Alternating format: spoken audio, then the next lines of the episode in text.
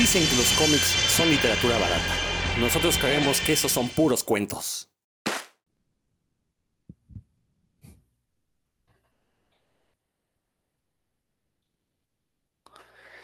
Bienvenidos a Puros Cuentos, el único programa que de cómics que no va a hablar del Snyder Cut en la semana de su estreno. No, no es cierto, sí la vamos a tocar, no vamos a analizarla ni a comentarla porque, pues, ¿qué creen? Resulta que de los tres presentes, dos sacrilégicamente no la quieren ver. Dos que se dicen fanáticos de los cómics están negando a ver la obra maestra de un director vilipendiado, de un director sobajado, de un director incapaz de hacer una película que corra a tiempo normal, una película que dura cuatro horas, pero que si tuviera cámara a velocidad normal duraría hora y media. No, no, o sea, en serio, no, bueno, no, ya, este, ironías aparte, eh, ¿qué tal? Soy Rodrigo Vidal Tamayo, bienvenidos a este episodio más de Puros Cuentos. Sí vamos a hablar de Snyder Cut, no de la manera que ustedes creen, simplemente me voy a aventar una editorial aquí cortito. Eh, Desgraciadamente, mis compañeros que ahorita pasarán a presentarse, pues no la han querido ver. Yo, por más que les dije ahorita, vean, está buena la película, en serio, o sea, sí vale la pena. Digo, sí, cuatro horas sí me parece un, este, una exageración. Podría durar tres, la verdad, tres y contar, o sea, y tener la misma calidad, bueno, incluso mejor, porque recuerden que lo bueno y breve, pues es dos veces bueno. Este, pero bueno, ahorita eh, profundizaré más en eso. Doy la bienvenida primero a Héctor, después a Dan, porque Dan está teniendo ahí algunas broncas técnicas. Entonces, Héctor que se presente y ya después, si, hay broncas, pues puedo cortar a Dan. No, no es cierto, Dan. No, no. Hola, ¿qué tal amigos de Puros Cuentos? Pues la verdad, Rodro como siempre me anda atacando de que no la quiero ver, cuando efectivamente no la quiero ver, digo, ahí sí tienes razón. Yo ya quedé que en mi lecho de muerte voy a pedir que me la pongan para que mis últimos minutos de vida se me hagan eternos. Así es que no puedo adelantarla, no puedo adelantarla, ustedes me comprenderán. Pero bueno, ya estamos aquí en Puros Cuentos y hoy tenemos preparado un gran programa para ustedes. Muy bien, y ahí está Dan Lee, ¿cómo estás, Dan? Muy bien, sí quiero aclarar que yo soy, soy seguidor de los cómics, no del cine de superhéroes, este, y menos si dura cuatro horas con trabajos, puedo dedicar cuatro horas a dormir, ahora menos voy a, dedicarlos a, a, eso, a salvo que de veras tenga mucho tiempo libre en el futuro, pero bueno, aparte les comentaba fuera del aire que en la película Batman v Superman me dio tanto sueño que todavía si me acuerdo me, empiezo a cabecear aquí, entonces ya, ya, ya me vacunaron gacho contra contra esas películas. Pero bueno, si Rolo la recomienda, algo bueno de tener. Y buenas noches a todos.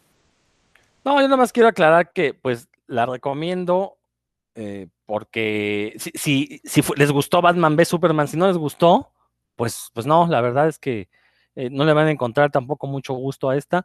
Eh, quizás es un poco mejor porque está mejor contada, está mejor narrada.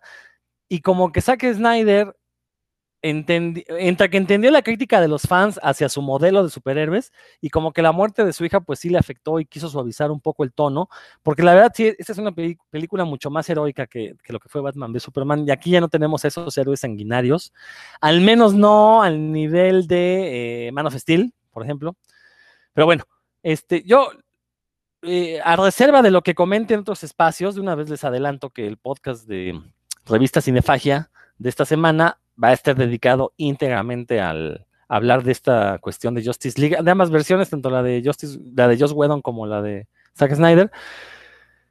Eh, lo, que a mí me sorprende es esta situación que se dio con todo el apoyo de los fans para que liberaran esta versión de Zack Snyder, que hay que aclarar, no es la visión original de Zack Snyder, esa visión se habría publicado en 2017, la de ahorita ya es una versión modificada, mejorada, estoy seguro de lo que originalmente tenía en mente. Estoy seguro que de haber salido la película dirigida completamente por Zack Snyder en 2017, habría tenido las mismas críticas, la misma división de opinión que tuvo Batman v Superman.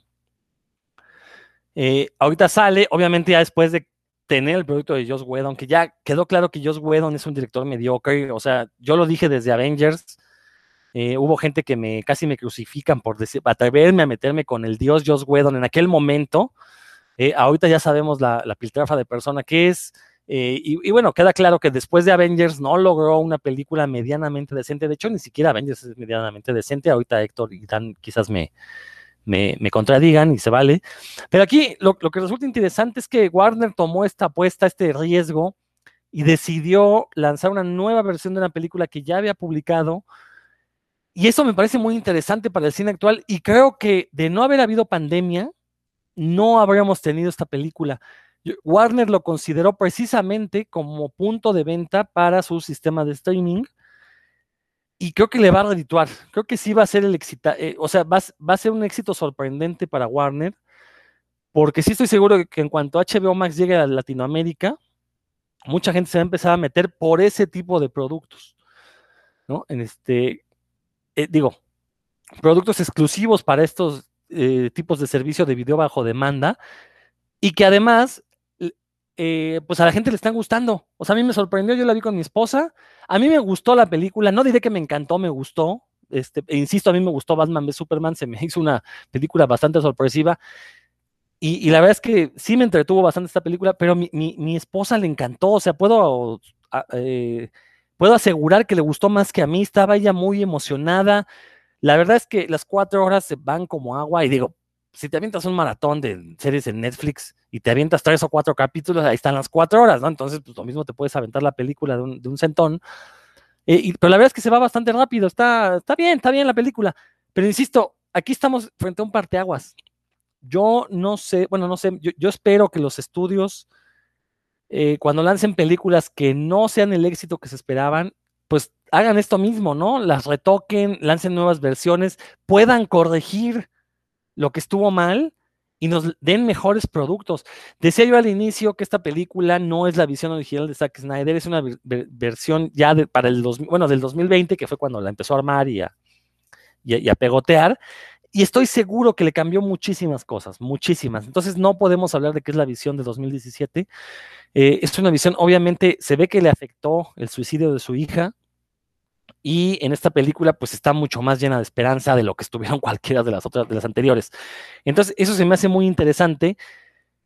Y yo no sé si también el estudio, Warner Brothers, le haya pedido, pues sí, que la, que la asemejara un poco a los productos de Marvel. Ahora, yo no tengo el dilema, el dilema de Marvel contra DC, a mí me gusta leer cómics, a mí me gusta ver películas. Si la película es buena o es mala, independientemente de dónde venga, o, o si el cómic es bueno o es malo, independientemente de dónde vengan, pues yo voy a dar mi opinión certera y objetiva. Eh, pero insisto, si este va a ser el camino que van a seguir los estudios, bienvenido. A mí no me molesta que haya diferentes versiones de una película, sobre todo, insisto, si estas versiones van a corregir los errores de la película que originalmente vimos, que recordemos tampoco es nada nuevo. El caso de Ridley Scott es casi paradigmático, sus primeras películas casi todas tienen versiones del director, este, versiones para cine europeo. Por ejemplo, el caso de Blade Runner está la versión de cine, la versión de Europa, la versión del director, la ultimísima versión del director y por ahí una quinta versión que se me olvida cuál es. Eh, entonces, bueno, existen ya estas cuestiones de, relanzar películas. Está el caso de una película como Anchorman de Will Ferrell, esta comedia. La primera película quedaron tantas escenas sueltas que las juntaron y armaron una película totalmente diferente que se llama Anchorman 1.5 y que, digo, empiezan y terminan igual, ambas, la 1 y la 1.5, pero lo del medio es totalmente distinto, son dos historias diferentes. Entonces, si son fanáticos de esta película, pues no se puede tener la colección completa si no poseen esta 1.5. Entonces, la verdad, eh, bienvenido, bienvenido. digo, ya si el producto final resulta ser malo, bueno, ni modo, no es mi dinero, es dinero de los estudios. Pero bueno, sí que se hagan estas nuevas versiones, sobre todo para estos sistemas de video bajo demanda, me parece una apuesta estupenda. Estoy totalmente de acuerdo. Al final de cuentas, pues quien sale ganando es el público porque va a tener más opciones de entretenimiento. Héctor, no sé si quieras comentar algo. Sí, este, bueno, yo quiero decir que, se me hace medio tramposillo que digan que esta película es mucho mejor que la de Widom, porque pues obviamente peor no podía ser. Si ves y eh, los errores que tiene la, versión de cine, obviamente lo que quieres hacer es mejorarla, pero me parece medio tramposillo, es como ir perdiendo en el, en el PlayStation 10 a 0 a los 5 minutos y le das reset para mejor empezar y ponerte mejores jugadores entonces, pues obvio, obvio que iba a salir una mejor película. Yo la verdad no la he visto, algún, en algún momento la veré, pero ahorita no, la verdad, eh, sí, sí, me llegó a, intoxicar un poquito tantos comentarios, tantas cosas, que no creo que no sería objetiva la, este visionado que, que pudiera ver, porque a lo mejor entraría a verlo, no sé, este, como les digo, medio con, con tendencia a criticar todo, entonces prefiero aguantarme un poquito, ya que, que, todo se haya medio enfriado, se hayan olvidado, este, que estén pidiendo la segunda parte, bueno, pues entonces ya, a lo mejor la veré. Pero, pero sí, digo, o sea, no, no, no, no abusen de que obviamente la primera es mala y llega este, y obvio que iba a componer muchas cosas. Ahora, la, la cuestión es, eh, ¿qué tan, ¿de qué manera podremos decir si esto es un éxito? Supongo que lo será, sí, porque ya tiene varios días de tendencia, lo del Snyder Code y la Liga de la Justicia en redes. No sé qué tanto dinero estén recibiendo el, estudio, porque obviamente aquí no tiene necesidad de estar eh, como en los cines, que se, que se divide, ¿no? Muchas veces el cine es el ganón y los estudios pues, ahí medio van recibiendo. Aquí ellos tienen mucha más chance de recibir ese dinero, pero no sé qué tanto podrían ellos decir que es un, un éxito. Supongo que sí, que ya en su momento con Wonder Woman, que muchos criticaron y que dicen que es una mala película, dijeron que había sido todo un éxito. Supongo que con esta película que está teniendo muchos mejores comentarios, dirán que, ya es un éxito, pero no sé qué, tanto vayan ellos a decir, bueno, le voy a dar 200 millones de dólares otra vez a Snyder para que me haga otra película. Y la otra es, ¿qué tanto? Y yo me pregunto si, si, en, si él, si Snyder en dos horas hubiera podido, o dos horas y media, hubiera podido contar una buena historia, porque sabemos que, que Snyder es un director que, que filma cinco horas de película, entonces eh, cuatro horas hubiera sido imposible de ver en el cine. O sea, para los cines, cuatro horas es imposible porque reduces mucho el, número de entradas. Entonces, eh, eh, lo que ellos es, el negocio de las entradas o de las palomitas. Si, tienes cuatro horas ahí a un ñoño, pues sabes que se reduce el número de gente que va a entrar. Siempre piden películas de a lo mucho tres horas. Ya, Rodro, te acabas de decir que a lo mejor se hubiera podido hacer una edición quitándole algunas cosillas y hubiera sido pues igual de, buena o, de lo que fue. Entonces, eh, ahí estará el dilema en, en, el estudio, darle otra vez 200 millones y que se siga propagando esta visión que a muchos les gusta, a otros no. Y bueno, lo cierto es que pues ya está, ¿no? Ya, ya se hizo mucho ruido, se pidió esta película, si estaba o no estaba, ya quedó en el pasado, ahí está la película.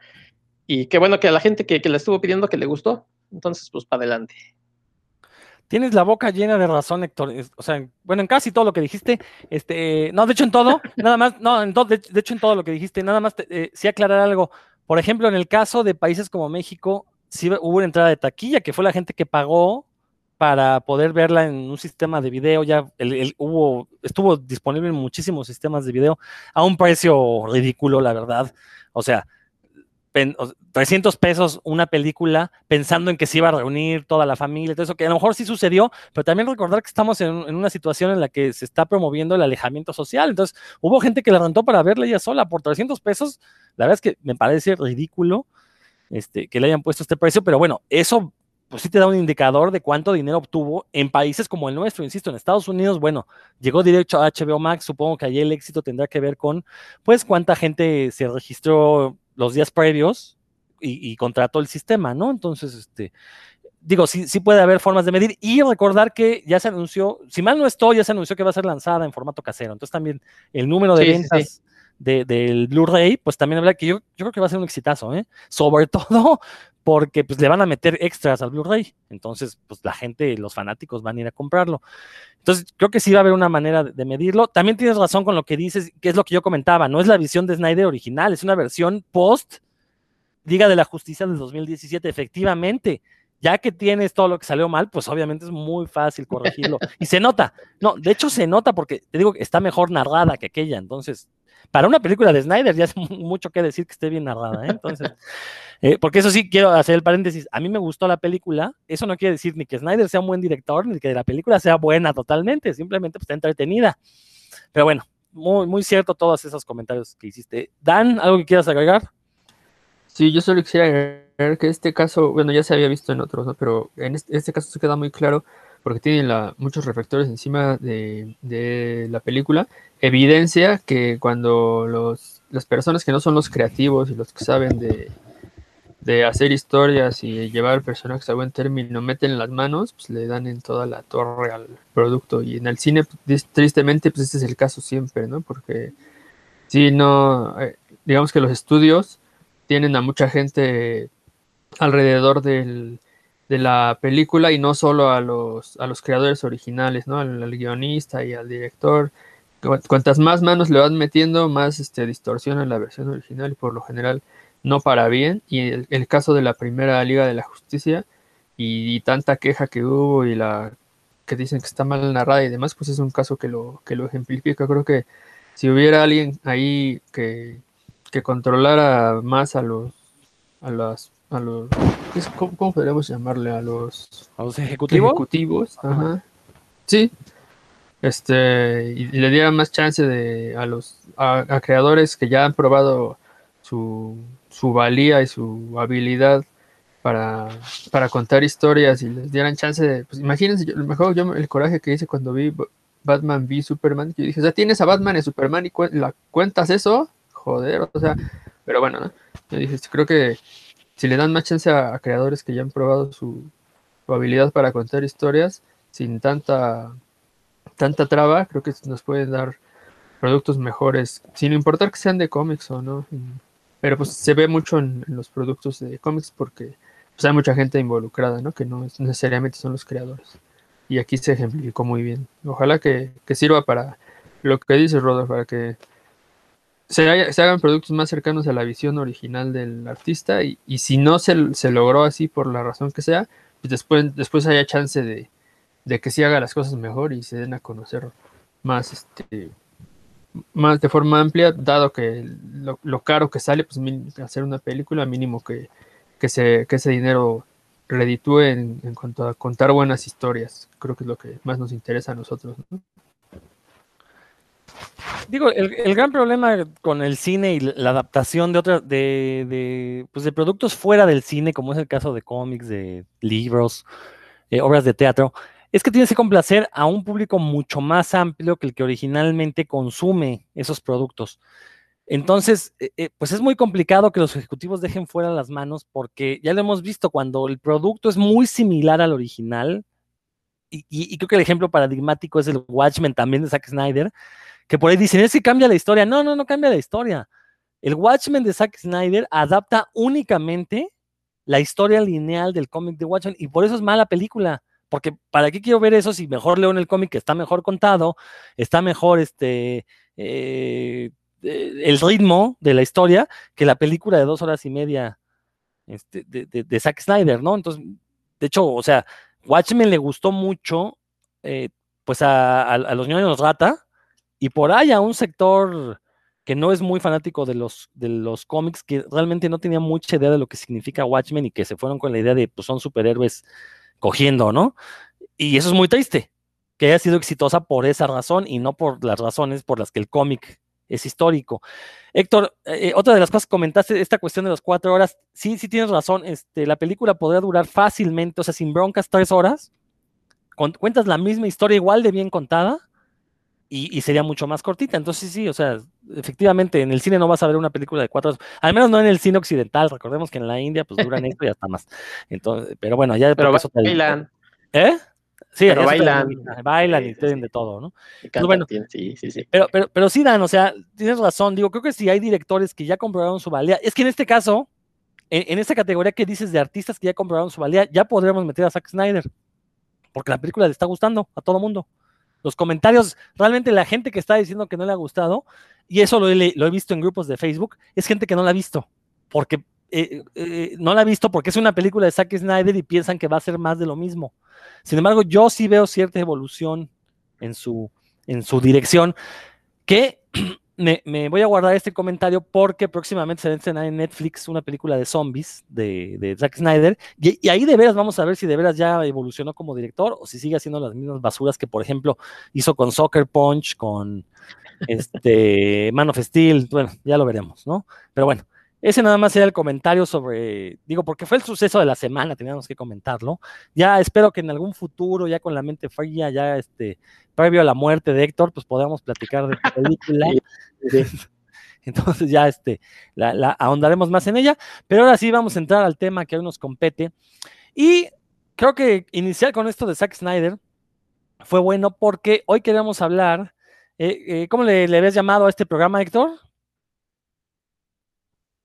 Eh, le puse los visitantes, es gente que no está precisamente en el medio, que viene a, aportar bien o mal alguna cosilla, pero como que no, no necesariamente es, ha crecido en el medio de los cómics. Exactamente, creativos que no surgieron dentro de los cómics, que se volvieron famosos por alguna razón y los invitaron, eh, pues, en parte porque son buenos creativos y en parte porque su nombre sabían que iban a vender cómics, ¿no? Recordemos que, por ejemplo, a inicios del siglo, cuando Joe Quesada toma la, eh, eh, se convierte en editorial, editor en jefe de Marvel, empezó a invitar a mucha gente de Hollywood, pues con esta idea de que su nombre vendiera cómics.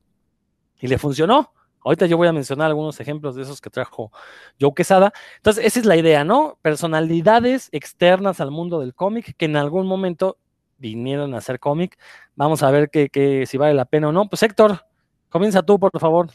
Me aviento con el primero. Más. Bueno, el primero que les voy a mencionar es el caso de un escritor que, ya tenía fama con sus libros de, thriller político. Él es eh, Brad Meltzer. Él empezó eh, escribiendo cómics allá por el 2002 en un run de, de Green Arrow. De hecho, él sustituye ese, ese ron de Kevin Smith que le da mucha fama a Green Arrow, que, este, que empieza un nuevo eh, volumen. Entonces, Kevin Smith lo, pone otra vez en la mira a, Green Arrow, explota, por decir así, en fama, porque la verdad es que eh, son números muy, muy buenos los de Kevin Smith, y deja a Brad Meltzer continuar con cinco numeritos, seis numeritos, lo hace bien, pero el momento en el que Brad Meltzer explota es eh, en, la, crisis de identidad, ¿no? Identity Crisis, donde es un gran narco, es una serie donde sucede un crimen por ahí, andan investigando y suceden más cosas, se revela que, por ahí un villano eh, segundón, el Dr. Light. Entonces, eh, eh, Brad Meltzer toma una fama increíble con esta, con esta serie. De hecho, yo, yo creo que fue ahí donde lo conocí en Crisis de Identidad. Después ya leí lo de Green Arrow. Tanta es su fama que les voy a decir que yo me compré un libro de Brad Meltzer que se llama eh, El juego del cero, si mal no recuerdo, y me gustó bastante. Entonces, eh, no digo, o sea, es así, la fama así pasa de estos, de estos escritores finalmente él brinca de, esa fama que a muchos les gusta, por cierto, esa serie, a otros no, a otros no les gusta, y brinca a hacer eh, el, nuevo, un nuevo volumen de la Liga de la Justicia. Y la verdad es que yo cuando lo leí como que me, me bajoné un poco porque no era la Liga de la Justicia que yo esperaba, porque todavía, como por cosas estas de desfase, pues había yo recientemente leído la ULA de, de Morrison, la tenía como muy fresca, entonces, cuando leo este volumen, pues así como que, ay, porque además era un escritor como que medio lento, o sea, iba, iba armando su juego, lo iba proponiendo. Entonces, eh, son estos casos precisamente en los que creo que, por no ser como nativos o no conocer estas, estas ideas de, cómo hacer cómic, lo, van haciendo poco a poco y creo que fue lo último que hizo, o sea, Justice League, o sea, una serie completa fue, fue lo último que hizo en el 2006. Eh, y de ahí para acá ha hecho números, algunas historias en números especiales, ah, hizo alguna cosilla en Action Comics 1000, en el Detective Comics 80 eh, años de Batman, en el Detective Comics 27 volumen 2. He hecho algunas cosillas, pero ya no, ya, o sea, es exactamente lo que yo les decía. Es un escritor que de pronto explotó, tuvo una, gran fama y se apagó, así como llegó, se fue. Entonces, bueno, pues ese es mi primer caso y es de escritor, Brad Meltzer. Muy, muy buen ejemplo, este, Héctor. Y fíjate que aquí pasa algo contrario a lo que decía Dan hace rato de que dejaran a los creativos que ya están comprobados. Eh, llega Brad Meltzer. Oye, nada más, antes de dar mi comentario, Héctor, una, una duda. Brad Meltzer entró justo después de Kevin Smith, ¿no entró primero John Exactamente. ¿Sí? No, él entra después. Eh, de hecho, los números que, que, que, para aquí tengo el, dato, los números de, de, Brad Meltzer son del 17 al 21. Entonces, eh, Kevin Smith debe de haber escrito los primeros 16, más o menos. 16, sí, más o menos. Ah, ok, tenía yo esa confusión. Pero sí, efectivamente, o sea, llega Brad Meltzer a los cómics. Eh, bueno, le dan estos números de, de, relleno en Green Arrow. ¿Qué tal están? ¿Están buenos, Héctor? Sí, sí, estaban interesantes. De hecho, mira, también te puedo decir que Jude Whitting empezó a partir del número 26 y ahí se ah, siguió hasta el 50 y más, ¿no? Muchos más siguió siendo hasta el 75, pero sí, él fue de mucho, un poquito después. Ok. Bueno, entonces de repente le dan esta miniserie de Identity Crisis donde revoluciona lo que era la idea, que aparte revolucionó a una Liga de la Justicia muy querida por los fans de la vieja escuela, por eso odian Identity Crisis. Se metió con esta Liga de la Justicia de Maguire y, JM de Mateis, eh, que recordemos que es una corrida que obviamente quienes la leyeron, pues tuvieron que haber sido niños o adolescentes en los años 80. Y luego llega en, este siglo Identity Crisis y, y, cambia la idea de lo que era esta Liga de la Justicia, que era una Liga de la Justicia muy inocente, todavía un cómic familiar. Y Brad, Meltzer dice, sí, y Brad Meltzer llega y dice, no, aquí pasaron cosas, o sea, vamos a, hacer una retrocontinu a, a, retrocontinuar la serie, es decir, alterar la continuidad basándonos en algo que pasó en el pasado, pero la verdad es que la miniserie se sostiene muy bien, justifica muy bien todo Brad Meltzer, pero precisamente decía que pasaba una cosa contraria a lo que dijo Dan, aquí llega el creativo y como es el personaje famoso, el escritor famoso, le dan libertad creativa, ¿no? Y le permiten hacer cosas que después ya no le dejaron hacer, ¿no? Una vez que pega, entonces ya lo empiezan a controlar editorialmente, ¿no? Entonces uno se pone a preguntar, bueno, ¿qué estaba pensando de ese? Si Identity Crisis fue el hitazo, eh, con estos temas escabrosos que manejó, que no hemos dicho cuál es el tema escabroso para evitar el spoiler, sabemos que hay gente que no la ha leído. Ya digo, eh, ya digo, luego, luego, con no, no, no, no, pues, ah, este, no, no, no, no, no hay por qué decirlo. Este, yo no he leído la Liga de la Justicia de él, pero sí obviamente no tuvo el impacto de lo que tuvo Identity Crisis, ¿no? Eso, eso nos quiere decir que ya hubo un manejo mucho más rígido por parte del editorial para eh, limitarle creatividad, lo cual es extraño, ¿no? Pues si ya te había llenado las arcas de dinero, si es un escritor famoso, recuerda que Brad Meltzer es un escritor bestseller, ¿no? Eso no quiere decir que sea totalmente bueno, simplemente es un escritor que le gusta, la gente sabe darle a la gente lo que quiere, y bueno, era un superventas en Estados Unidos, no es tan conocido fuera de allá, la verdad es que eh, por ejemplo, en países como México lo conocimos a raíz de, los cómics y de ahí como que, pero eh, yo al menos nunca he visto sus libros en librerías mexicanas. Sí deben de estar traducidos para España, pero en México no los he visto. Ese libro que mencionaba Héctor, el de el juego, cero, eh, ¿es el que tiene que ver con Action Comics 1? No, no, no, nada que ver. Ah, porque él tiene una novela que por ahí se menciona el Action Comics 1 y Joe Schuster, es parte de la historia. Está aburridona, yo la leí, la verdad es que ni me acuerdo de qué se trata. Entonces, no, no es un, escritor que, digas muy, muy interesante, pero es muy popular. Por eso, por eso es que lo invitaron a escribir y pues sí, la armó en grande. Dan, ¿tú has leído a Brad Meltzer? Yo leí Identity Crisis, me pareció una muy buena miniserie, en donde, por cierto, la sorpresa, ah, verdad que ah. no, pues sí, no, pero el tema estaba bien, bien escabroso. Yo cuando, cuando lo el, el, Plastic Man, ¿no? No, ¿cómo se llama? Elastic Man. Este, por fin así sabe bien a bien lo que pasó, sí, así me quedé con la con el entrecejo levantado como una semana así de, ay, güey, de veras, este, esto, esto salió en un cómic de DC. Órale, sí me, llamó mucho la atención, me pareció muy buena y también, la verdad sí me preguntaba qué habría sido de él porque no, no averigüé, ¿no? Lo que ahorita me Héctor nos, contó, no sabía, no volví a ver su nombre por ahí en, en cómics que, que, que pasaran por mi radar pero esa miniserie sí está muy buena, muy, muy bien ejecutada y, es difícil manejar tantos personajes y lo hizo muy bien. O sea, se ve que tenía, le había agarrado la onda pues a, escribir cómics porque no es lo mismo que escribir bestsellers, ¿no? narrativa. Se ve que le había agarrado la onda, pero pues bueno, los ejecutivos le metieron el pie Exactamente, posteriormente le metieron el pie y, bueno, y también recordar que ese cómic llegó en un momento en el que ambas editoriales Marvel y DC, las más grandes obviamente de, cómics de superhéroes en Estados Unidos, estaban como renaciendo, estaba iniciando el siglo, estaba, eh, fue como en una época en la que ambas editoriales pusieron a eh, editores en jefe muy agresivos, al frente y, les redituó, la verdad es que les redituó en ventas. Ahí es cuando Marvel por fin ya se pudo sacar el fantasma de, la bancarrota en la que había caído a finales de los 90, precisamente porque tuvieron títulos que vendieron mucho gracias a que empezaron a contar historias un poquito más violentas. No les voy a llamar maduras, sino más violentas.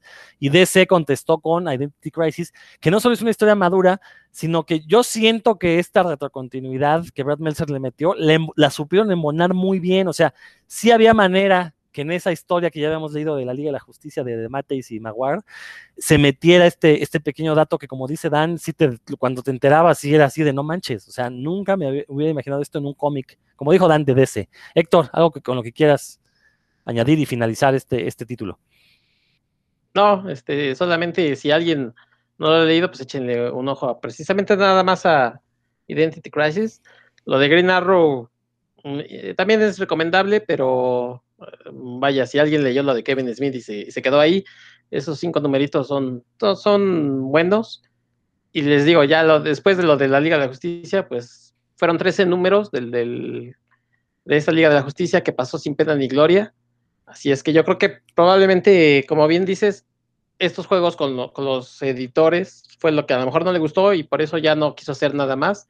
Ha estado de invitado haciendo pequeñas, muy pequeñas historias, pero pues ya, ya realmente no se sabe, o ya no es parte de, de la comunidad comiquera.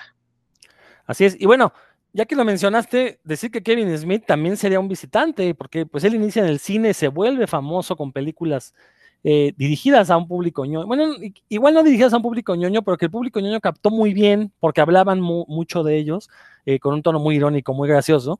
Y también lo podríamos considerar un visitante, ¿no? Que llega a los cómics con Green Arrow y también resucita a un personaje terciario, lo vuelve súper popular de ahí brinca a Marvel para rescatar a Daredevil. También logra rescatarlo también con una historia muy buena que es esta de Diablo Guardián. Eh, luego sacó cómics ya este, con sus propios personajes basados en las películas. Por ahí hizo algunas historias de Batman y ahí como que se empezó a ir ya a pique, en parte porque las historias ya no eran tan buenas, ya era truculencia por truculencia. Y por haber dejado inconclusa la historia esta de la gata negra, si mal no es. No, esa creo que sí terminó. No, sí, la, terminó, la que creo que no creo que la que no acabó fue una de Daredevil que se llamaba Father, si no mal recuerdo. Father, esa creo que fue la que no terminó, eh, dibujada por Joe Quesada, y bueno, creo que ahí ya se acabó su carrera en los cómics, como que el problema es que según él no tenía tiempo por las películas para hacer cómics y por eso no los terminó, pero ahorita no hace ni películas ni cómics, entonces, ¿qué pasó ahí, no? Este, no sé si alguien iba a mencionar a Kevin Smith, si lo habían pensado. Kevin Smith ya es así, como un chilango, ¿no? Porque llegó de visita y se quedó. Exacto unos buenos años y de, pronto regresa, ¿no? Tuvo ahí algo en Avispón Verde también, según supe. Ah, sacó unos cómics de Avispón Verde, tienes razón. Sí, sí, cuando la película, que originalmente él iba a dirigir y que después se echó para atrás, este, sí sacó por ahí un cómic del Avispón Verde, que la verdad ya, ya no leí. Debe haber sido para Dynamite, debía haber sí, Sí, algo así.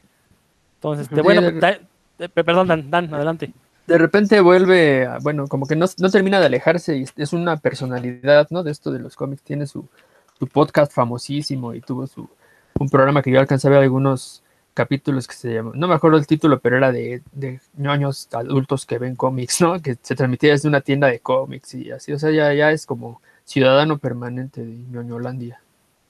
No, digo, siempre lo fue, lo que pasa es que pues él agarró popularidad en el cine y ya con esa fama llegó a los cómics, y, pero resultó que era buen escritor, ¿no? A todos nos encantó, tanto Green Arrow, al menos Green Arrow y Daredevil, creo que no conozco a nadie que no le guste. Ya los demás títulos, pues podríamos ahí este, discutirlo, pero bueno. Eh, Dan, pues, échate tú el siguiente visitante. Voy a, mencionar algunos, pero sí literalmente a mencionar, no, no voy a profundizar en de ellos.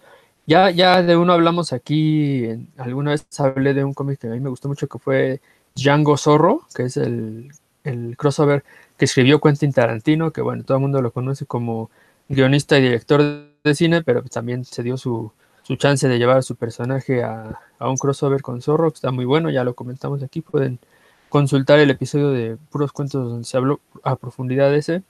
Eh, también Chuck Palahniuk, que este que a mí se me hace un gran narrador, ese cuate es capaz de escribir lo que sea en narrativa.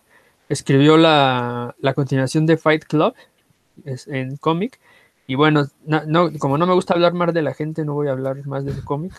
Este, pero oye, si yo fuera ustedes, solo conseguiría las portadas de David Mack, que siempre rifa, y los interiores, pues, este, no sé, si tienen pajaritos y quieren ponerle en la jaula un papel ahí como fancy, pues para eso sí podría servir.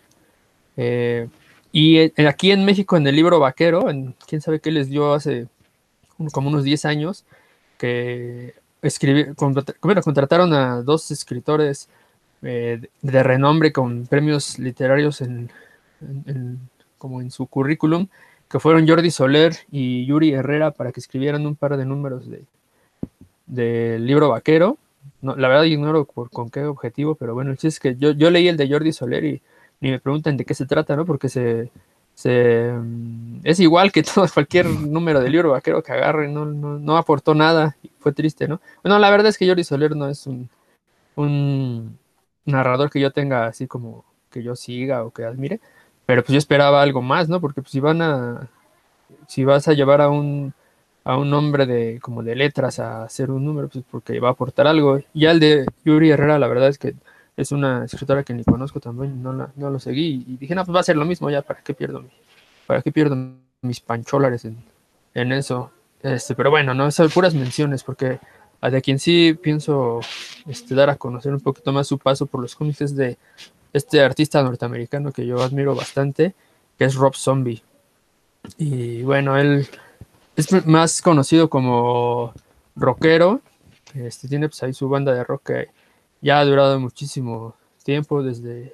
Bueno, primero empezó como White Zombie en los 80, luego ya se separó de esa banda y él sacó su propia propuesta que se llama Rob Zombie de la banda. El primer disco Hellbilly Deluxe fue muy famoso por ahí en los, en los 90 y él siempre ha estado muy apegado a la estética de las películas de, de terror ahí gringas, tanto viejas como, o sea, como tanto clásicas como relativamente modernas y contemporáneas, pero eh, entonces le conoce mucho más por su paso en el mundo de la música y en el cine, porque también tiene varias películas eh, que ha dirigido él. a lo mejor las más conocidas son las de Halloween, Halloween 1 y Halloween 2, pero antes de eso pues ya tenía La Casa de los Mil Cadáveres y The Devil's Rejects, que aquí no sé ni cómo lo tradujeron, la verdad. Este, The Devil's Rejects, tiene por ahí The Lords of Salem, una que se llama 31 también, en la que salgo yo en los créditos, por cierto. ¿Por qué? ¿Por qué? Ah, porque hubo una campaña ahí para, como para meterle lana a la, para financiar la película, y pues uno de los, de los rewards de las, ah, cosas, ajá, salía, era que te ponían los créditos, entonces ahí sale ahí, salgo yo en los créditos por esa jalada, este, ¿qué más? Eh, bueno, son las películas que tengo ahorita en la cabeza. La verdad, las que, las que más recuerdo es Devil's Rejects, creo que es la más divertida de, las, de todas las que ha dirigido. Pero bueno, él, de entre todo su... También es ilustrador y de entre todo lo que hace, pues, se ha dado tiempo para, inicios, principalmente a inicios de, de este siglo, eh, escribir cómics. Y bueno, tiene varios, bueno, participaciones como en antologías y, y en números sueltos, pero voy a hablar yo de, de cuatro que sí se hicieron, series que duraron pues unos cuantos números, tampoco fueron extensos. Y este, y básicamente les voy a decir como desde mi punto de vista cuál es el máximo talento de Rob Zombie al escribir eh, cómic. Tiene como en orden cronológico, el primero que tenemos aquí fue Rob Zombie's Spook Show International, que es un, era un cómic antológico que duró nueve números publicado por MVC Creations, que la verdad es el único título que he leído de ellos es este. Em, tenía entre tres y cuatro historias cada número, de algunas como de terror, pero las que más, las que sobresalieron fueron las que eran más bien de como de humor y cosas guarras, ¿no? Que en realidad creo que ahí fue cuando ya, ya se notaba que, Rob Zombie le gustaba así el humor guarro desde, desde la como los diseños, ¿no? De sus discos, siempre con chicas mostrando mucha piel ahí, este, eh, coqueteándole a los monstruos y demás. Pero aquí pues sí se, se quitó totalmente los ambajes y las historias que más se recuerdan de ahí son la del Supervisto, que es un luchador profesional y al mismo tiempo es este como espía, ¿no? Y bueno, más que espía, como investigador de lo paranormal, pero pues es como una mezcla de mil máscaras y, y el caballo rojas, ¿no? Ese personaje. Entonces es un guarrazo de primer nivel a toda chica que se le atraviesa quieres encamarla, como el caballo rojas en sus películas, así tal cual, con diciendo alrededor de los personajes dicen N cantidad de chistes guarros y de este, que hacen referencia a la cultura pop gringa desde, yo creo que desde que existe, desde los 40, 50 hasta inicios de este siglo. Y resulta en realidad bastante chistoso si te gusta el humor, el humor guarro, ¿eh? porque si no, pues yo creo que ya está. Pues es este, pero este señor, ¿qué le pasa, no? Eh, y también ahí manejaba, de repente aparecían personajes de sus películas de, de La Casa de los Mil Cadáveres y de, de Devil's Reject. Bueno, los Devil's Rejects, ¿no? Como se conocen esos personajes. Pero que siempre eran de masacre, ¿no? Pero los buenos, los buenos ahí eran los del Supervisto. Y también apareció una, como una, sí es una espía femenina que se llama Susie X, que es hermana del Supervisto, que obviamente está así con un cuerpazo y a la menor provocación se queda sin ropa y demás. Y ahí lo, los personajes que, que, aparecen alrededor de ella son también bastante, siempre haciendo referencia a, la, a las películas a la música, a los programas norteamericanos. Por ejemplo, yo recuerdo los Moloco Boys, que son unos hombres lobo inspirados en los, en los drugis de La Naranja Mecánica, bueno, de la película, ¿no? La, Naranja Mecánica, que hablan como el joven Alex y sus, y sus drugis, así como ellos hablaban, hablan entre ellos. Entonces, si no, si no has leído La Naranja Mecánica, pues entiendes la mitad de lo que están hablando, ¿no? Y demás. Y a mí me parecía este, hilarante, la verdad, todo lo que se le ocurría a Rob Zombie. Parecía que no tenía límites en ese, en ese título. Eh, después, en 2004, publicó otro que, una miniserie de cuatro números que se llama The Nail. Este sí está traducido en España, que la descripción del clavo, ¿no? Tal cual. En el cual un luchador indie, un luchador de como de esas ligas, pues más bien de pueblo y no, no, que no son ligas grandes de lucha libre, anda pues ahí viajando en diferentes ciudades donde se presenta y viaja con su familia y pues es un, personaje muy, como muy duro, ¿no? Muy, muy rudo. Aguanta un montón. No es joven, ya está grande. Y, el, y en uno de esos viajes se le se topa con unos cultistas motoristas satánicos, así como suena, este, que le empiezan a hacer la vida de cuadritos por alguna, por una mala coincidencia. Se tiene que, él y su familia se tienen que enfrentar a los, a los motoristas satánicos. Y aparte, aquí la historia sí recuerdo que tenía unos momentos muy oscuros en cuanto a el manejo de la, de la violencia y de lo que tenían que enfrentar como familia, lo que les pasaba.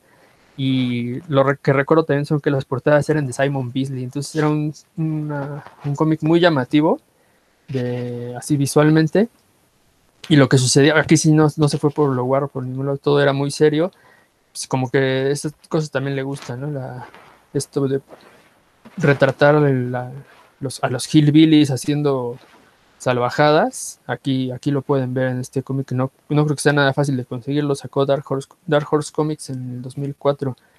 Y hay uno aquí que no he leído y ahora que estoy investigando lo voy a conseguir a como de lugar porque es de 2005. Se llama Bigfoot. Lo sacó IDW. Y lo que me llama mucho la atención es que es dibujado por Richard Corben.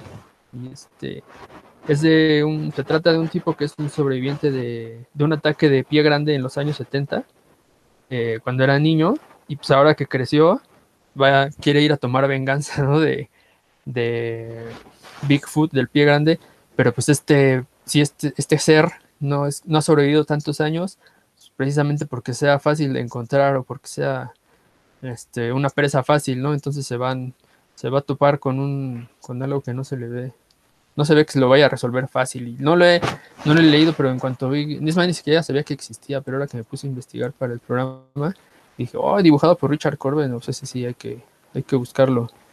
Y la otra miniserie que también escribió él se llama Whatever Happened to Baron Von Shock.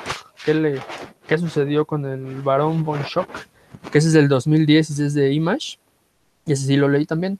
Y este se trata de una celebridad del mundo, pues eras como una celebridad del tipo de, del horror este de, ¿cómo se llama este esta, Cuentos de Ultratumba, el que, el que presentaba las historias, es este, el Baron Von Shock. Es un tipo que se, se maquillaba para presentar las historias y según era muy, muy creativo y hacía, le subió el rating al programa salvajemente, pues sin importar lo, lo mala que fuera la historia, la, veían la, el, programa tenía buen rating porque él lo sabía presentar y bla, bla, bla. Y nos narra como una celebridad de Hollywood, con base en esto, otra vez con mucho humor, mucho sexo y muchas drogas por ahí, este personaje sube al pico de la fama, a lo más alto que se puede, y ya estando ahí empieza a cometer un montón de abusos, de obviamente de sobrepasarse con el uso del, del poder que le da la fama, eh, y se va al, hoyo, ¿no? Entonces de eso se trata esta, esta historia, está igual salpicado con un montón de, de guarrerías y está ambientado en los 80 y los 90, que supone que es cuando le sucedió esto al, al Barón Von. Y yo está, este, el ritmo de esta historia está bastante bien, como que sí, los, los otros números que escribió le sirvieron mucho a, a Rob Zombie para agarrarle más la onda al, al ritmo de los cómics, a, no tirar tantas líneas argumentales, que era lo que le pasaba en, en, en International, como que sacaba muchas líneas argumentales que, que, luego no sabía cómo resolverlas. Y acá no, acá sí se centró más en un número pequeño de personajes. Y sí, y utilizó más para el, como para el desarrollo de la historia sus ocurrencias, todas las referencias de, en esta, esta vez fueron más de cosas ochenteras y noventeras y su humor guarro, ¿no? Que, nunca, que lo ha, lo ha, estado representando muy bien en los cómics desde que descubrió que por ahí, que, tenía ese talento. Entonces, este, pues muy, muy recomendable. Si, si, les gusta lo que ya comenté ahorita, pues está, yo les recomendaría, el, primero sería Whatever Happened to Baron Von Shock y después el de ¿Cómo se llamaba el de Supervisto? Déjenme The Haunted World of El Supervisto. Ese está súper divertido si les late lo que ya les, ya les describí. Tiene por ahí algunos otros, pero pues estos son los buenos. Oye, hubo película del Supervisto, ¿no? ¿Una animada? Sí, hay una película animada en la que yo creí que iba como a reciclar alguna de las aventuras, pero no, este, lo... Si es una aventura original, aparece también Susie X ahí y pues lo, lo que ya les comenté, eso mismo, eh, pero en animado, ¿no? Está bastante divertida. Yo la verdad ni he leído los cómics de Rob Zombie ni he visto sus películas, ¿no? Como que nunca me han llamado la atención. Entonces, y, y, bueno, yo soy más fan de, de, White Zombie que de Rob Zombie en solitario, entonces también como que no, no me ha llamado mucho la atención. Nada más para acotar, bueno, que ha sido hay muchos rockeros que le han entrado a hacer cómics. Aparte de Rob Zombie, creo que también debíamos mencionar a Gerard Way de My Chemical Romance, que es el escritor de una serie llamada The Umbrella Academy, que también tiene su adaptación en Netflix. Ah, la verdad es que la primera miniserie a mí me gustó mucho. La segunda me gustó todavía más. La, de plano, la, serie de Netflix no la soporté, no pasé del primer capítulo, me aburrió. Tiene por ahí otro título que se llama Las fabulosas vidas de los Killjoys, que ese sí no me gustó para nada, ni la escritura, pero creo, creo, que ahí tiene que ver con que es una historia basada en uno de sus discos. Entonces, como no soy fan del grupo, pues no le encontré chiste. Y además el dibujo me pareció un plagio del dibujo de Katsuhiro Tomo, pero mal hecho. Entonces, no, no, no le encontré ninguna ningún interés. Eh, también está el caso de Glenn, me estoy trabando, perdón, de Glenn Danzig, de los Misfits, de este grupo mítico de, punk de horror. En los 90 lanzó incluso su propia editorial de cómics llamado Verotic, donde, eh, bueno, sacaba pues cómics con mujeres con poca ropa y muy voluptuosas, y la verdad es que pues creo que ahorita ninguno es muy recordado, pero sacó un título basado en una pintura de Frank Frazetta que se llama El Dead Dealer, que es este clásico, que es la muerte en forma de vikingo, totalmente mamada, montando un caballo igual de mamado, con una hacha igual de mamada que él. Eh, digo, es Frank Frazetta, el dibujo es icónico, y lanzó una miniserie eh, basada en este personaje. Creo que ese fue el cómic más famoso que tuvo. Ese sí lo quería leer. Desgraciadamente eh, lo lanzó en el 94, 95, que es cuando México pasó esta crisis brutal que pasó el precio del dólar de 3 pesos a casi 20, entonces pues ya hizo imposible que gente como yo pudiéramos seguir leyendo cómics en inglés. Pero bueno, nada más para mencionar que hay muchísimos rockeros famosos que han llegado a hacer cómics. Héctor, ¿algo que quieras añadir? No, yo la verdad no, he leído nada de, Rob Zombie, de sus cómics. De hecho, vi esta película de la casa de los. Aquí la tradujeron como la casa de los mil cuerpos. Y este, me, me, cayó muy gordo el personaje este que es como un payaso, no sé qué diantre sea, porque era un este, un, como una película de slasher, pero acá era bastante payosón el, el señor ese, entonces no, la verdad no, no, no, me gustó. Este, creo que lo único que me gusta de Rob Zombie es esta canción de, de no sé si es Drácula o Drácula que salía en Matrix, es así. Drácula. Me gustaba bastante, ajá, me gustaba bastante, lo traía yo en, en mi Dixman en esos años. Pero de ahí en fuera, no, Rob Zombie no. Y ahorita que, que habló Dan, pues estuve, estuve viendo los, los títulos y a lo mejor esa del supervisto, a lo mejor sí me animaría, parece como cartoon y el dibujín, entonces a lo mejor sí me animaría a echarle una, un vistazo. Oye, Dan, ¿este de Dragula es por los dragsters, los autos, o por los drag, por las drag queens? Dragula es una canción dedicada al, al, auto de los Monsters, que así se llamaba. Uh, dragster, bueno, y que aparte Ajá. viene del dragster, que son estos carros modificados para carreras de ultra velocidad, de arrancones, pues. Exacto. ¿no? Uh -huh. sí, ah, pero okay. específicamente así se llamaba el, el, auto de los Monsters. Y de ahí la rola está dedicada a ese, a ese auto. Ah, excelente. Bueno, pues ahora me, me, toca a mí mencionar a un visitante y es alguien que ya mencionamos en este programa. Voy a hablar de Joss Whedon porque por una parte tenemos al Joss Whedon que hace TV, por otra parte al que hace cine y al que hizo cómics. Eh, bueno, su obra fuerte en cómics, o sea, la que tiene más, más números es todo lo que pertenece a sus propiedades intelectuales, como es el caso de Buffy, el caso de Firefly, el caso de Frey, que son las series que hizo para televisión, que son series de auténtico culto, sobre todo Buffy, creo que es una serie que marcó a una generación. No es mi caso, yo nunca fui fan de Buffy, pero bueno, sé que hay muchísimos fans, todavía se discuten la manera en la que están publicadas en sitios de video bajo demanda, que porque que no está bien hecha la remasterización, que los capítulos están recortados, recortados en el sentido de que recortaron la pantalla, no de que eh, los hayan censurado. Pero en algún momento escribió un título para Marvel que se llamó Astonishing X-Men, que la verdad es que es una maravilla. Yo leí Astonishing X-Men ya un poco tarde, ¿no? Leí cuando salió, pero sí lo leí antes que Avengers. Y la verdad es que eh, eh, la manera en la que hace que te importen personajes que a lo mejor no te habían importado tanto antes, como es el caso de Coloso y Kitty Pride, que yo sé que tienen muchos fans. Yo sé que son personajes importantes, pero simplemente yo de niño no leí aventuras que involucraran a, a fondo a estos personajes. Y, entonces, pues nunca les había dado la importancia que merecían hasta que leí estos, estos dos arcos de, de Astonishing X-Men escritos por Joss Whedon. Y la verdad es que hizo maravillas con ese cómic. De hecho, eh, también fue parte de este renacimiento que Marvel tuvo en la primera década de este siglo. Eh, y bueno, luego llega, luego lo mandan a hacer Avengers, estaba yo muy emocionado, digo, pues si va a hacer con Avengers lo que hizo con X-Men, va a estar increíble, y fue una decepción, por ahí Dan hace rato que mencionaba yo que Avengers 1 me parece mala, él dice que cuando estuvo en el cine le tocó ver gente que se salía, no lo dudo, la película es mala, es aburrida, eh, y, luego hizo Avengers 2, que es peor todavía. Pero bueno, creo que Héctor, a ti sí te gustó, ¿no, Héctor? Avengers 1 o no? Dice que sí, dice que sí, nada más que no pudo prender el micrófono. Ahorita ya me, me, me, me, contradi me contradirás. Pero bueno, sí quiero mencionarlo porque Astonishing X-Men, en, serio, es una de las mejores historias que he visto eh, escritas por, bueno, de, los personajes de los mutantes, dibujada por John Cassaday, que en lo personal es un dibujante que me gusta mucho, sí sé que lo critican porque aparentemente es muy estático, pero no sé, tiene ahí un, no sé, tiene algo que a mí me, gusta mucho ver sus dibujos. Sí, es medio estático, pero estático en el sentido de como eh, su dibujo es, o sea, sus paneles es como si estuvieras viendo fotos de época, como si cuando uno ve fotos viejitas de los años 50, 60, así se me imagina el dibujo de John Cassaday, por eso me gusta mucho y también el tipo de color que le suelen colocar hace que resalte mucho. Entonces, este cómic, pues tuvo no solo a Joss Whedon, que venía de ser famosísimo por Buffy a, escribir personajes para Marvel, sino que en ese momento John Cassaday también era uno de los dibujantes más cotizados. Entonces, la verdad es que lo hicieron bien, lo hicieron con ambos pies, de, los dos lo hicieron con el pie derecho.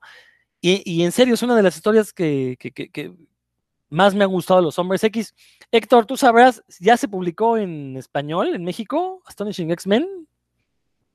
Sí, claro, lo hizo, si, si, mal no recuerdo, Televisa. Sí, tuvo que haber sido Televisa. Lo que creo que se tardaron. Yo, eh, ¿cuá- a, ver, a ver, ¿cuándo salió Avengers 1? ¿En qué año fue? Es 2015.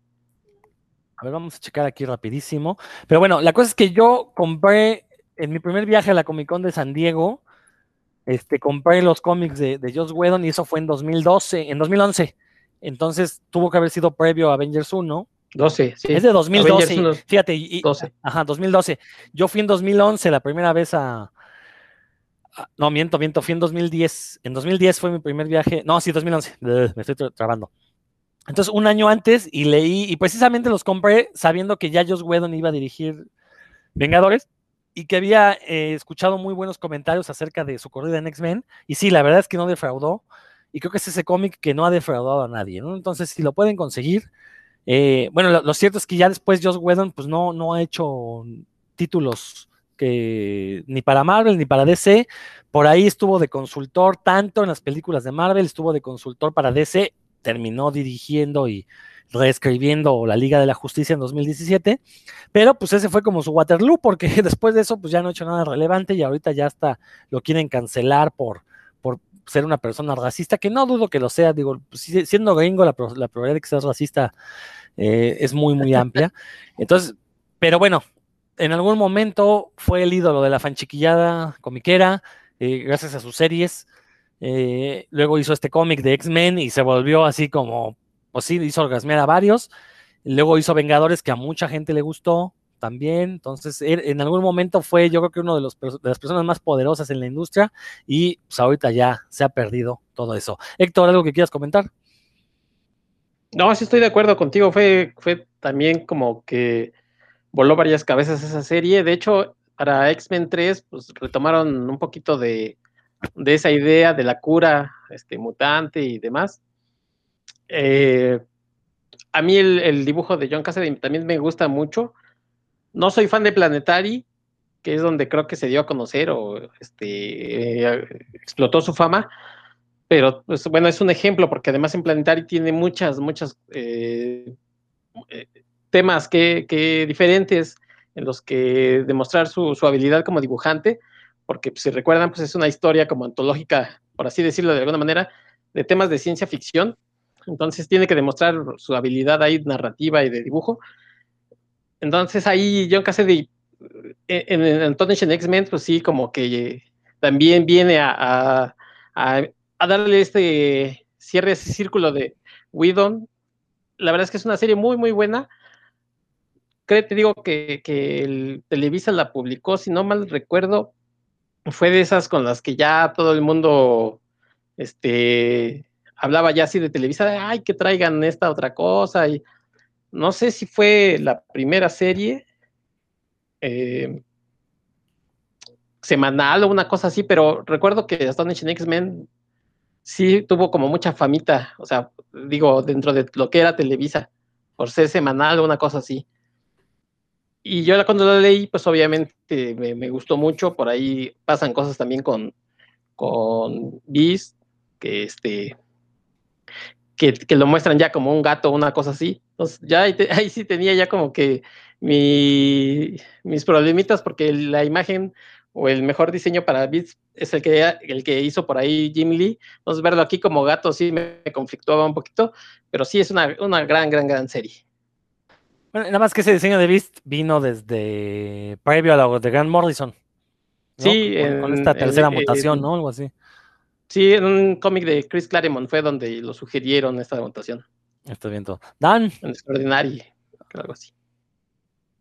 Sí, pues yo recuerdo que esa, esa serie de que mencionas de Joss Whedon eh, fue en su momento muy comentada. De hecho, no, yo ni siquiera estaba siguiendo X-Men en, en, esos años, pero mi hermano que sí es, era muy seguidor de...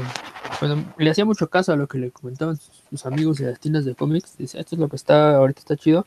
Llegó un día con, con el número uno de X-Men de Joss Whedon. Y sí dije, ay, güey, o sea, primero el, así como gráficamente desde la portada ya llamaba mucho la atención, ¿no? Eh, claro que eso no era crédito de Joss Whedon, pero bueno.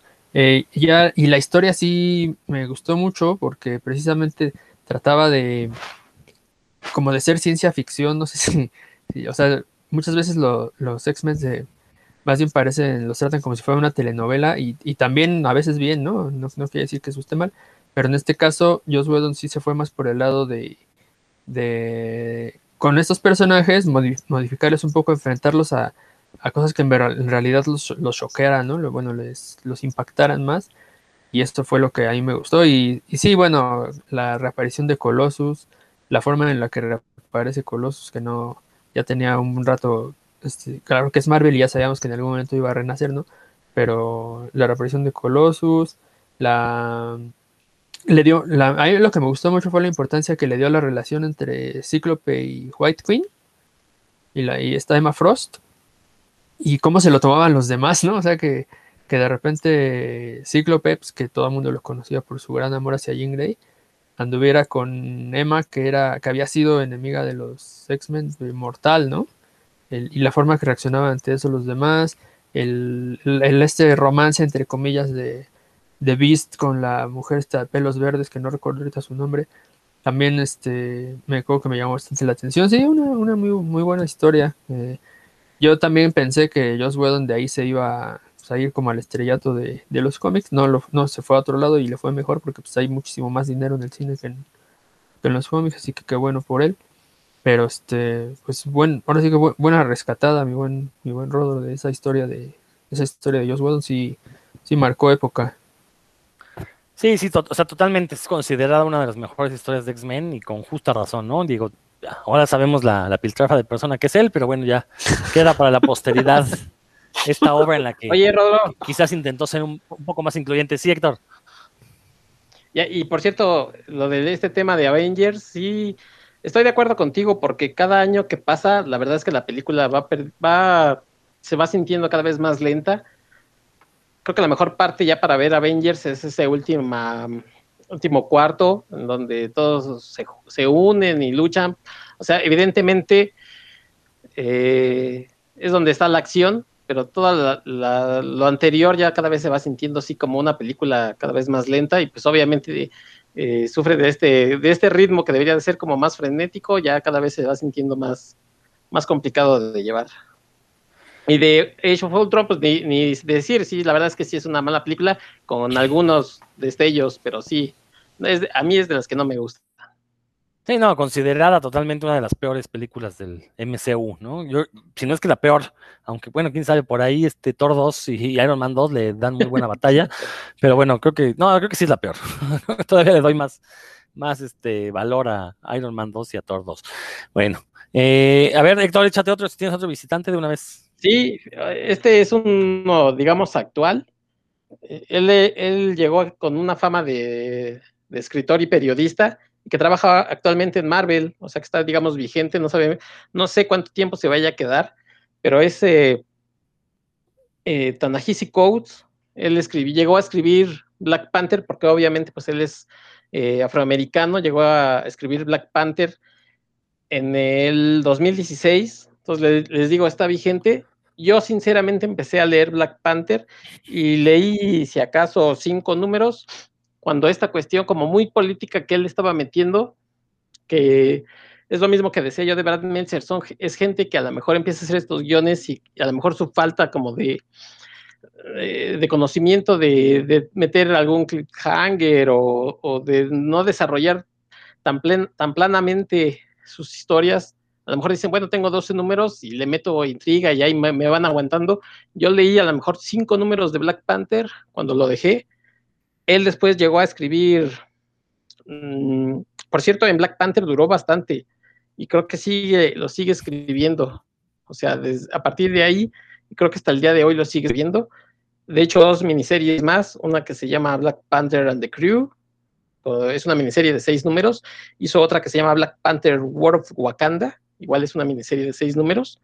Y lo otro que hizo es eh, Captain America, su volumen 9, empezó a partir del 2018 yo leí como 12 números, lo aguanté un poquito más, pero les digo, es un, es un escritor que si bien es interesante, creo que para el ritmo de los cómics, para mí por lo menos, este, no me, no me atrae tanto porque le mete mucha política, tú le vas como, como agarrando ese gustito, pero pero sí sientes que, que, de pronto sus historias dices, uy, se va a tardar 12 números, se va a tardar eh, a lo mejor más números en desarrollar algo, algo que explote, ¿no? Por decirlo así. O sea, yo creo que cuando yo cuando leo un, cómic de superhéroes espero pues, también divertirme, emoción, que, se vea eh, superhéroes, ¿no? O sea, que se vean salvando a gente y demás. Aquí son cuestiones como más políticas.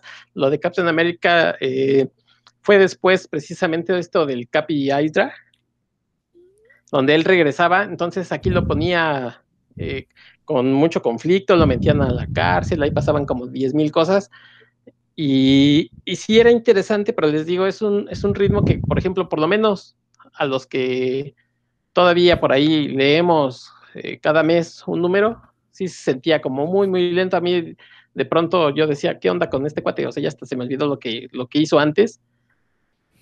Y a lo mejor es parte de mi culpa, ¿no? O sea, tendría que dejar, no sé, seis números y leerlos de un, de un jalón y a lo mejor así sería más interesante. Pero lo cierto es que, bueno, este escritor...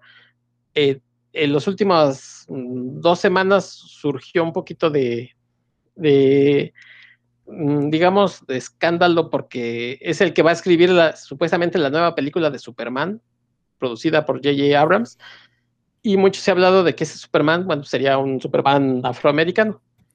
Y ya veremos si a lo mejor también haciendo películas deja los cómics, le gusta más escribir, hacer estas películas, no lo sé, pero bueno, por lo pronto ahí está y con Marvel está teniendo, pues, por lo menos eh, buen trabajo a lo que él hace.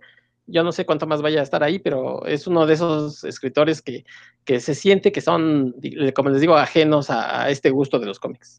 Oye, ¿y, la parte política al menos está interesante? O sea, como, como comentario político, ¿está padre o no? Sí, o sea, sí.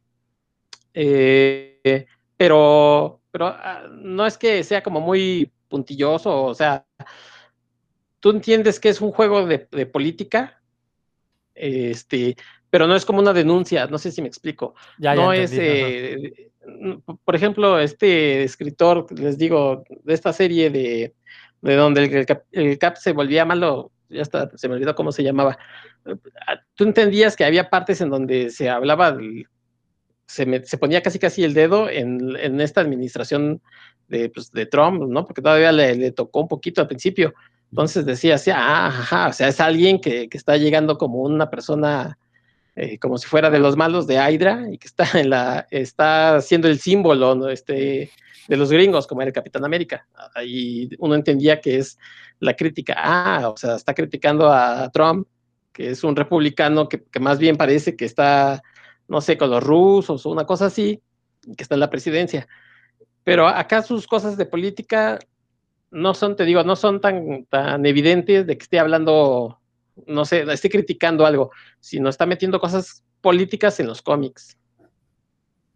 Ya, ok, sí, sí, sí, este, digo, yo no he leído los cómics de él, lo único que he leído es un ensayo y una carta que le manda a su hijo, donde le habla de la cuestión racial y de todo lo que va a tener que sufrir y de la lucha por los derechos civiles de los afroamericanos.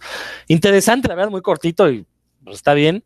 Y, y, tenía ganas de leer sus cómics, pero la verdad es que voy a confiar en tu recomendación y mejor me lo voy a ahorrar porque si la verdad es así de lento, pues me da un poquito de flojera.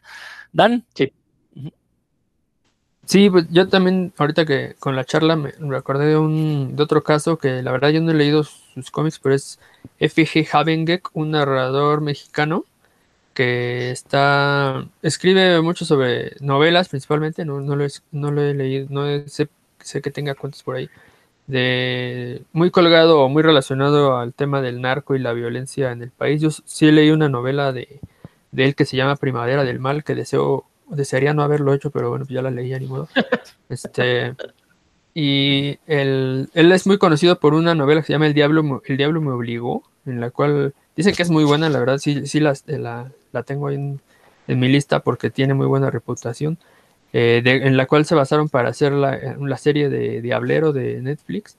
Y de hecho hay un cómic que, creo que el cómic también se llama Diablero, que es una antología de historias relacionadas con, la, con el eje principal de la, de esta, de la serie de Netflix, más, más que de la novela. Y él, uno de los, es un cómic antológico y una de las historias la escribe él. Y también presume, ahí si no lo he leído, ustedes sabrán a lo mejor, que es el, único escritor mexicano que ha escrito, un guionista mexicano que ha escrito una historia para Superman, publicada en, en Superman. La verdad es que yo no, no tengo el gusto de haberla, de haberla leído.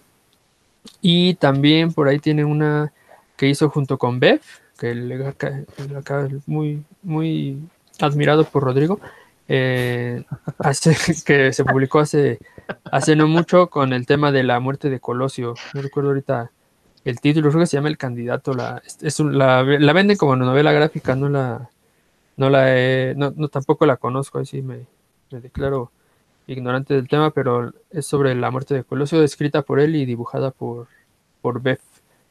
O sea, ahí nada más está, está ese caso. Porque también, sí, para, en México también. Para la cuestión mexicana, también tiene un, título que se llama Justicia Divina. Es un cómic, si mal no estoy, creo que es parte del universo de, de, El Diablo me hizo hacerlo. Bueno, no estoy seguro, por ahí lo compré de oferta en un remate, porque solo así lo iba a comprar, eh, pero la verdad es que no, no, lo he leído, ¿no? Este, lo compré porque estaba barato y porque dije, pues es cómic mexicano, hay que conocerlo, hay que analizarlo, pero la verdad es que sí me ha dado un poco de flojerita, pero sí es el caso de un visitante, ¿no? Que llega a hacer cómics aquí en México y que utiliza su renombre, pues, pues para intentar venderlo. Creo que no fue el caso porque, insisto, lo compré en un saldo, fue como saldo, a precio de saldo, entonces, pues ya, este, evidentemente no. Que, bueno, que bueno, sinceramente es algo que sucede con todos estos escritores mexicanos, ¿no? O sea, son famosos entre sus amigos, pero creo que fuera del círculo ñoño que, que podría seguirlos, ¿quién, ¿quién, lee a Hagenbeck en México? ¿Quién lee a Bev? ¿Quién lee este? Déjenme pensar a alguien más de, de, ese tipo, a Clement, ¿no? ¿Quién lo ubica fuera de, de la escenita comiquera, no? Pero pues, ¿quién lee en México también? Esa es la otra, ¿no? Pero...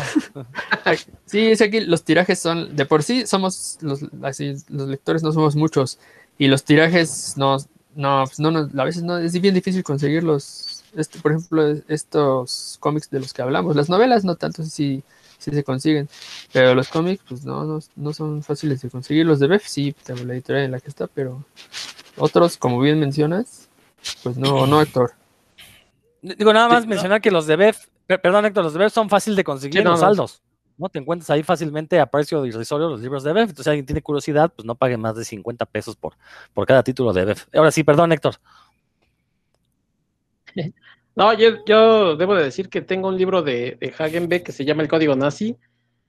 Este, y lo creo que lo compré, me llamó la atención el, obviamente la historia, y después me enteré que había hecho precisamente esto de Superman.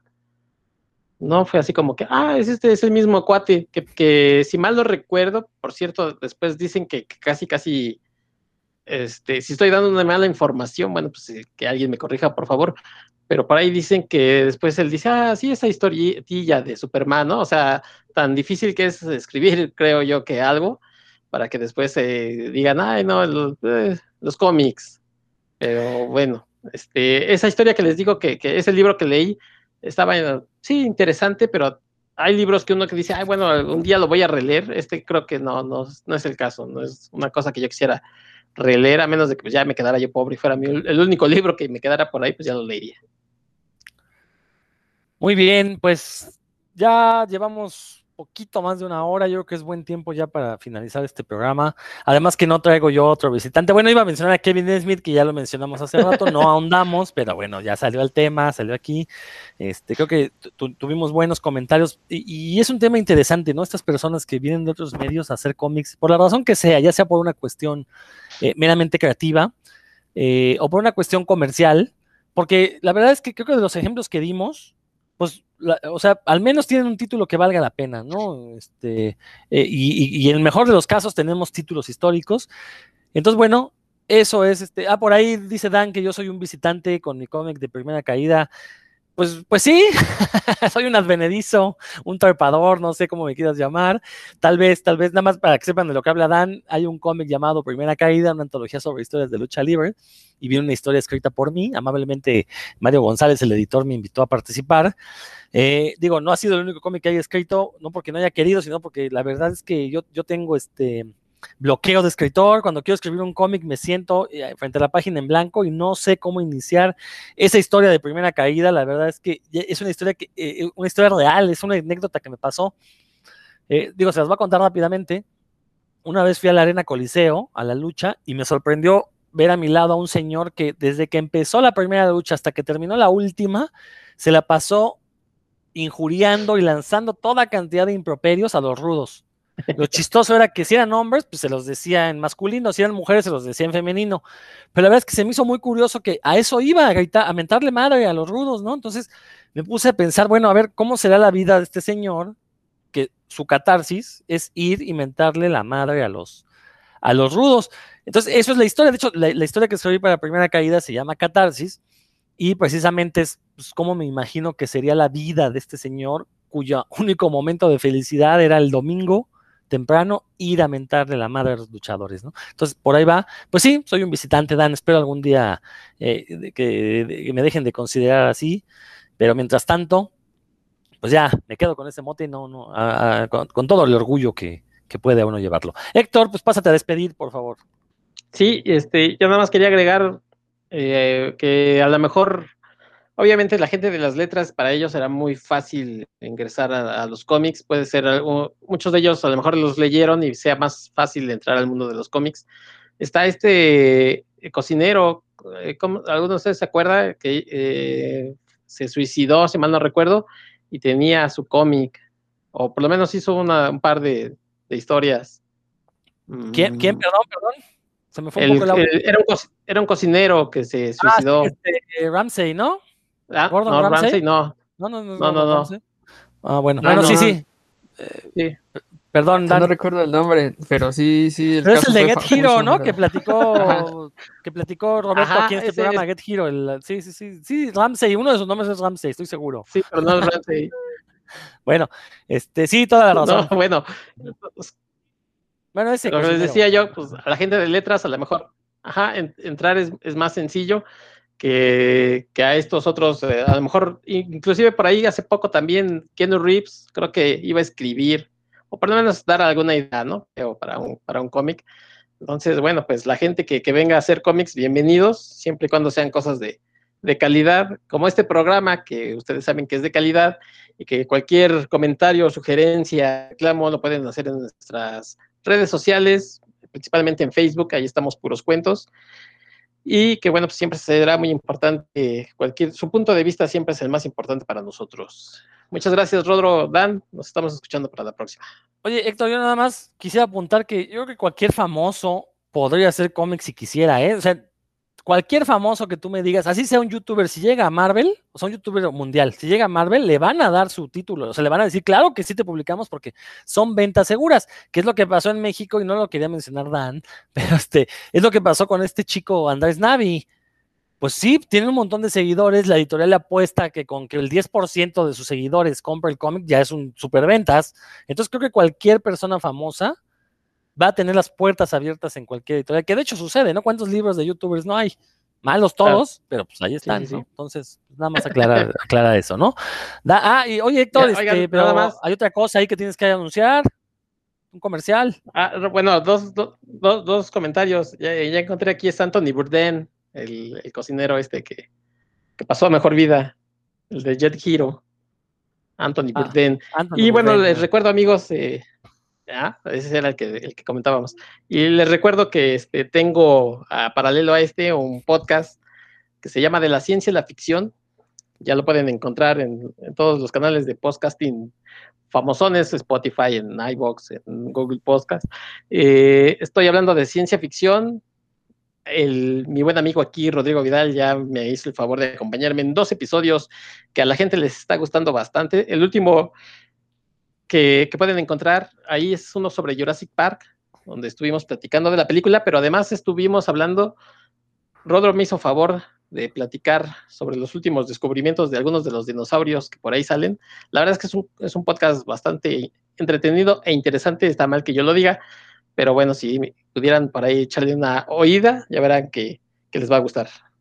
Está mal que tú lo digas, pero no que yo lo diga. Sí, sí está bueno el podcast, la verdad es que, que escúchenlo, está bastante interesante. Y cualquiera de los episodios, eh, eh, eh, afortunadamente Héctor está rodeado de, muchos ñoños de ciencia ficción, entonces pues, por ahí hay gente que si conocen a la escena nacional del cómic, seguramente les van a sonar sus nombres, entonces vale mucho la pena. Eh, así, se, así lo encuentran, ¿verdad? De la ciencia a la ficción. Es correcto, sí, lo, sí, las redes son eh, en Twitter de la ciencia a la ficción es arroba de la C a la F y en Facebook de la ciencia a la ficción. Muy bien. Dan, tú también despídete, por favor.